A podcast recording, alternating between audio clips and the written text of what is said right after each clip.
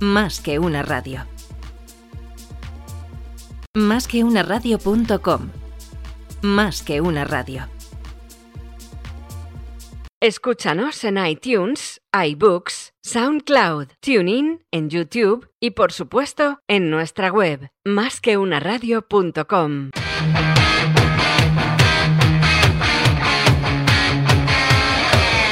Rock and Pills. Rock and Pills. Tus píldoras de inglés. De inglés. Con buenos tragos de rock. Rock.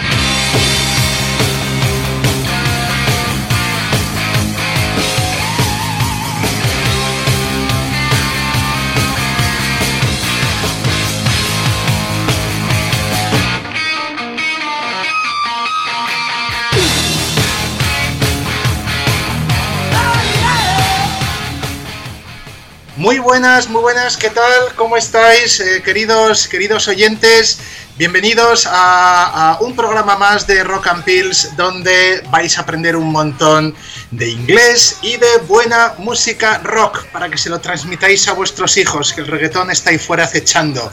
Bueno, pues eh, como siempre os, os recuerdo que eh, donde podéis encontrarme, donde podéis encontrar toda la información que os voy a contar, por lo menos la primera parte del programa, y os vais a una cosa que se llama YouTube eh, y tecleáis McCourtains Pills. ¿eh? Y ahí vais a tener toda la parafarmacia de, píldoras y vais a aprender un montón, todas gratuitas. Así que ahí lo tenéis. Y si te parece, Conchi, pues recuerdas a los a nuestros oyentes dónde poder encontraros en las redes sociales. Pues eh, estamos en Twitter en arroba más que una radio, en LinkedIn en más que una radio y en Instagram en arroba más que una radio. Y ahora recordar también que estamos en directo a las 12.06 del día 5 de noviembre. Muy bien, muy bien, muy bien. Pues nada, pues vamos a empezar con el programa de hoy. El programa de hoy, la primera parte, ¿eh? lo que va a ser de este, este tema de, de, mis pills de YouTube, la primera parte va a ser la... Eh, la segunda parte de otro programa. Es decir, en el programa número 3, que lo podéis encontrar en el podcast del programa, os comenté los verbos regulares que terminaban en vocal eh, fonética, ¿eh? como se decía el pasado del participio. Por ejemplo, del verbo follow, ¿eh? como termina en una U, pues decíamos, le añadíamos una D y se decía follow, followed, followed. Muy bien, pues hoy vamos a ver la segunda parte que son los verbos que, de nuevo, fonéticamente terminan en T de Toledo o en D de dedo, ¿vale? Entonces, lo de siempre, da igual cómo se escriba el verbo, ¿eh? Entonces, todos estos verbos que terminen en D o en T fonética, les vamos a añadir una sílaba extra, ¿eh? Por ejemplo, os pongo un ejemplo, el verbo accept, que es aceptar, ¿eh? aceptar algo, termina en T, ¿eh? y además escrito también termina en T. Pues el pasado es accepted, accepted. So, he accepted the rules. Él aceptó las normas. Por ejemplo, el verbo, hay verbos que son fáciles, por ejemplo, el verbo act, que es actuar, pues es eh, my daughter acted at school. O sea, mi hija actuó en el colegio. Act, acted. ¿eh? Pero, por ejemplo, el verbo attend, que es asistir a un sitio. Cuidado que no es assist. ¿eh? Assist en inglés es lo mismo que decir to help. ¿eh? Attend es asistir a. Ir a un concierto, ir a una reunión. ¿eh? El verbo fácil es decir to go to a meeting y un poquito de más nivel decimos attend a meeting. Entonces, ¿cómo se dice? Yo asistí a la reunión, digamos I attended the meeting. Y hay que poner una sílaba, una sílaba completa. No tengáis no tengáis miedo, tengáis miedo que estoy aquí para ayudaros, ¿vale? Venga, seguimos más verbos, por ejemplo, el verbo avoid, que es evitar algo. Pues I avoided the problem. Yo evité ese problema. Verbos como contar, ¿eh? que es to count, pues él contó hasta tres, es he counted, ¿eh? he counted to three. ¿Habéis visto? Por ejemplo, el verbo, fijaos en este verbo, el verbo decidir. Decidir se dice decide, pero se escribe decide. O sea, terminamos en E, decide. Pero a efectos prácticos, fonéticamente, termina en D. Entonces es decide. Decide. Bueno, pues lo que vamos es, cuando dices, él decidió, yo qué sé, lo que íbamos a hablar o lo que sea, decimos he decided. ¿eh? He decided what to talk, what to talk about. Él decidió de qué hablar. He decided. Por ejemplo, el verbo depend. Depend, ¿eh? Pues, eh, que es el verbo eh, depender. Pues, he depended on my, yo qué sé, information. El tío dependió de, de mi información. Depender. Por ejemplo, otro verbo, el verbo dividir. Dividir. Divide, se escribe divide. Divide. Bueno, pero a mí esa es que no nos confunda. Y se dice divide. Bueno, pues el pasado, divided, divided, ¿eh? Él dividió la tarta, he divided the case into six uh, shares, ¿vale? Divided. Por ejemplo, el verbo eliminar se escribe eliminate, eliminate, pero se dice eliminate, eliminate. Esa E no se dice, es muda.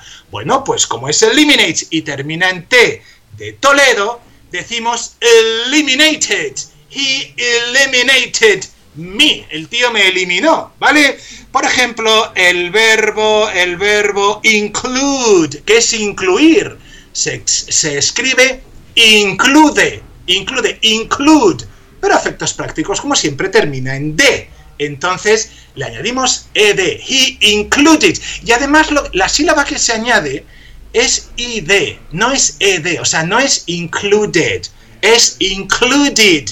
So he included me uh, on the list. He included me in the group. Él me incluyó en el grupo. ¿Vale? Por ejemplo, por ejemplo, verbos más. Fijaos el verbo imprimir, que es print. Pues I printed. El verbo rest, que es descansar. She rested for three hours. Ella descansó tres horas. O por ejemplo, por ejemplo, felicitar. Felicitar. Congratulate. Congratulate. Congratulate. Él me felicitó. Se dice he congratulated me. He congratulated me. Cuidado con este verbo. Cuidado con este verbo. Este verbo, eh, Conchi, causa, causa estragos. Vamos a ver, porque es muy normal decir, cuando es el cumpleaños de alguien, pues la gente. ¿Tú qué dirías, Conchi, si es el cumpleaños de alguien? Y le dices, felicidades. ¿no? Congratulations. Claro, congratulations, eso es lo que decimos, pero eso está mal. Vamos a ver. El verbo congratulate o congratulations hay que utilizarlo cuando hemos conseguido algo, hemos logrado algo. Es decir, tu cumpleaños puede ser el tío más inútil del mundo, no has hecho nada en la vida, pero el tiempo va pasando y va siendo tu cumpleaños. No has logrado nada. Yo lo diría más para los aniversarios de boda. Vale, que ahí sí que hay que currárselo. O por ejemplo, cuando te ascienden en un trabajo, ahí sí que hay que decir congratulations. O cuando te han dado premio, ahí sí hay que decir congratulations. Pero cuando se dice felicidades, porque ahora estaréis diciendo todos, bueno, entonces como mm, se dice felicidades en inglés. Bueno, pues felicidades se dice simplemente happy birthday. Más happy fácil. birthday. Y felicitar a alguien, Conchi, no es to congratulate someone. Sí, eso es felicitar, pero cuando ha habido un logro. No, felicitar a alguien se dice to wish someone a happy birthday. Desearle a alguien feliz cumpleaños. Como la canción, como el villancico que dice I wish you a Merry Christmas. Eh, Merry es lo mismo que happy, ¿vale? Merry, so, I wish you a Merry Christmas. Te deseo feliz Navidad. Es decir, te felicito las Navidades. Pues, I, uh, did you wish me a happy birthday? ¿Me felicitaste? O te olvidaste de felicitar a papi, ¿eh? You forgot to wish daddy a happy birthday, ¿eh? Así que cuidado con el verbo congratulate. Y, por ejemplo, pues un último verbo, uh, succeed. Succeed, que es tener éxito, que es triunfar. Pues él tuvo éxito, él triunfó, se dice he succeeded. He succeeded on this. Él triunfó en esto, él tuvo éxito en esto. Así que, como conclusión, todos los verbos regulares que veáis que cuando los pronunciéis terminen en T o en D, el pasado del participio le añadís una sílaba extra y eh, que es que se pronuncia id, it y da igual como se escriba. ¿Vale, chicos? Bueno, pues y ahora vamos a ¡Ah, la cancioncita! Vamos a ver, bueno, pues hoy vamos a poner una, un temazo, un temazo fantástico de, de, una banda pues que no la conoce nadie, que, que, yo, yo insisto, creo que esta es la única cadena que ha puesto esta banda jamás, y la banda se llama Lucifer's Friend. Eh, el amigo de Lucifer, no os asustéis, que no, que no es nada raro, ¿vale? Pero se llamaron así, son unos alemanes extraordinarios. La canción se llama Ride the Sky, Ride the Sky, como monta el cielo, ride es montar en a caballo, montar la bici, eh, de del, del, álbum Lucifer's Friend y de 1970. Fijaos, fijaos las cosas que se hacían por aquel entonces. Hasta luego.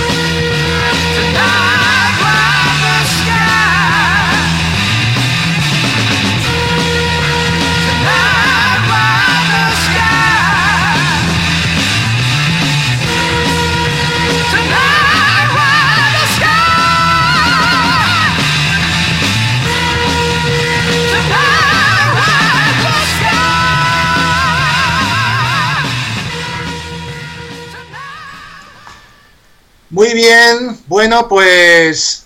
¿Qué? ¿Qué os ha parecido? Está bien, ¿verdad? Claro que sí. Bueno, pues nada, segunda parte del programa. Vamos con el Business English. ¿eh? Vamos con esta serie de frases que, como viene siendo habitual, os las voy a leer en español. Eh, y vamos a diseccionarlas a ver un poco qué es lo que nos encontramos aquí. Venga, la primera, la lista de precios está disponible en formato PDF. ¿eh? No, no, os fijéis en la frase en sí, fijaos todos los verbos y el vocabulario que hay. ¿eh? La palabra disponible o en formato, ¿eh? ¿vale? La lista de precios. Pues the price list, ¿eh? price list. The price list is available. Esta es la palabra importante de esta frase. Is available. Está disponible. Eh, you can have it. La puedes tener si quieres. Available es una palabra fantástica que la tenéis que usar muchísimo. Por ejemplo, I'm not available. No estoy disponible. No me puedo poner. Uh, no sé, no estoy en casa. Estaré ocupado y tal. Pues en vez de decir I'm busy o I'm very busy o I will be busy o I'm in the toilet, en vez de decir eso, lo que se dice es I'm not available. I'm not available, sorry, ¿eh? no estoy disponible. Y esto es, the price list is available in PDF format. In PDF format. La siguiente fue difícil, fue duro, ¿eh? nos costó mucho, fue difícil, pero al final, ¿eh? pero finalmente alcanzamos un acuerdo. Fantástica frase esta. Fue difícil, me costó mucho. It was hard. It was hard. It was difficult.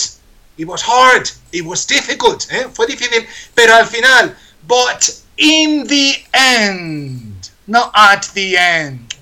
But in the end. But finally. But eventually. Os doy tres salidas. It was hard, but in the end. It was hard, but finally. It was hard, but eventually. We reached an agreement. Reach. Alcanzar. To reach something. Alcanzar algo. Cuando digáis no llego a esto. No llego a esto. Lo que podéis decir es I can't reach this. No puedo alcanzar esto. Can you reach that uh, for me? Can you reach me that? Can you me puedes alcanzar, me puedes traer eso? Y entonces dice alcanzar un acuerdo, llegar a un acuerdo es to reach an agreement, ¿vale? Entonces recapitulamos, it was hard, it was difficult, but in the end we reached an agreement. We reached an agreement. Otra más. ¿Por qué no confirmaste la cita ayer? ¿Eh? ¿Por qué? ¿Por qué? ¿Por qué no confirmaste? ¿Eh? Why didn't you confirm? Confirm. Es dificilísimo, ¿eh? ¿vale? Confirmar, confirm, ¿vale? Bien, pues why didn't you confirm the appointment yesterday? Vamos a ver, citas, appointments. Tengo una cita. I have an appointment. ¿Vale? I forgot the appointment. Y cita con tu chica, con tu chico, es a date. ¿Vale? Ojo con esto, ¿vale? So you don't have a date with the doctor. Bueno, sí, que ligar al médico tienes a date, pero si no es an appointment. ¿eh? So, why didn't you confirm the appointment yesterday? Otra más. Uh, mantén todas las órdenes del día, todas las todas las, ¿cómo se llama? To todas las actas, ¿eh? mantén todas las actas en una libreta, mantén, guarda, ¿eh? guarda. Pues ¿cómo es guardar? Pues to keep. ¿eh? Entonces, keep, uh, keep all the, las actas de una reunión son los minutos de la reunión. Cuando vas escribiendo minuto 3, dice esto, minuto 7. Entonces se dice minute. Además, cuidado, cuidado porque minuto no se dice minute, se dice minute. Dos is como un templo. Minute. Minute. Just give me a minute. Nunca se dice give me one minute, ¿vale? Entonces, las actas de las reuniones se dicen the minutes, los minutos, simplemente, o the meeting minutes, ¿eh? Los, las actas de las reuniones, ¿vale? Entonces se dice keep all the meeting minutes in a notebook. Notebook. ¿Me habéis ido a decir la T de notebook? No, porque no la he dicho. Fijaos, notebook notebook. Yo no, es como si dijera no libro, notebook. Notebook es uh, un cuaderno, notebook. Facebook es el libro de caras, como la aplicación, pues esto es un libro de notas, notebook, ¿vale? So keep all the meeting minutes in a notebook. Otra más. ¿Cuál es tu fuente de información? Tu fuente de información. What is your source of information, your source, eh, esto no es fuente de fountain, de un grifo, no, what is your source, source, fuente, resource, recursos, eh, los recursos, eh, que por ahí manan los recursos, es como la fuente, como, como el agua, ¿vale? Pues, what is your source of information? Fijaos cómo digo source of information, source of info, of info, of info, lo uno todo, nadie dice, what is your source of information? Así no se habla. So, what's your source of information? ¿Cuál es tu fuente de información? Source of information, fuente de información. Source of income, fuente de eh, la fuente de ingresos. Source of problems, la fuente de los problemas, que es lo que eh, tanto nos está dando Tom por ¿Vale? O sea que source of.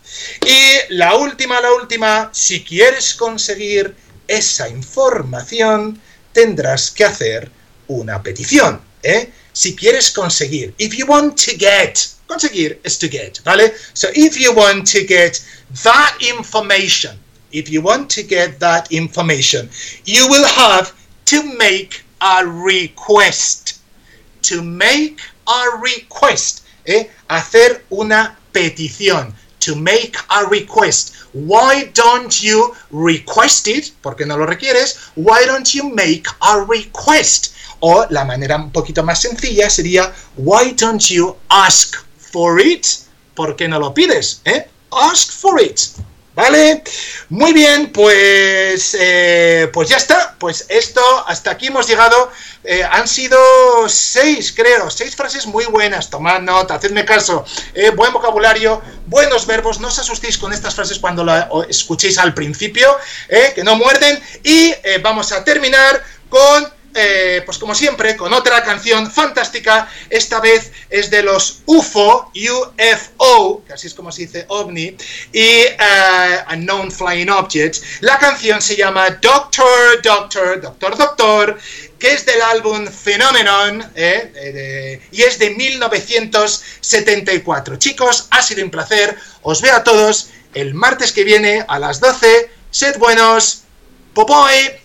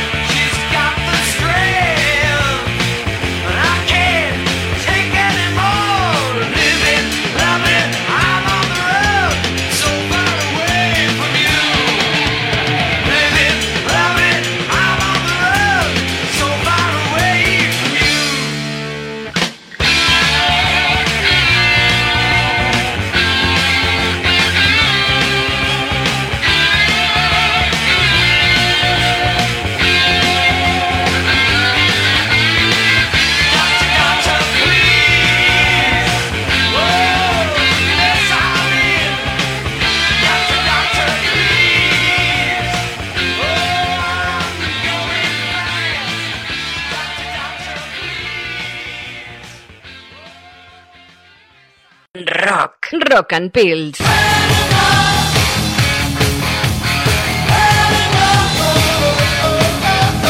Tus píldoras de inglés con buenos tragos de rock. Rock and Pills. Escúchanos en iTunes, iBooks, SoundCloud, TuneIn, en YouTube y por supuesto en nuestra web, másqueunaradio.com.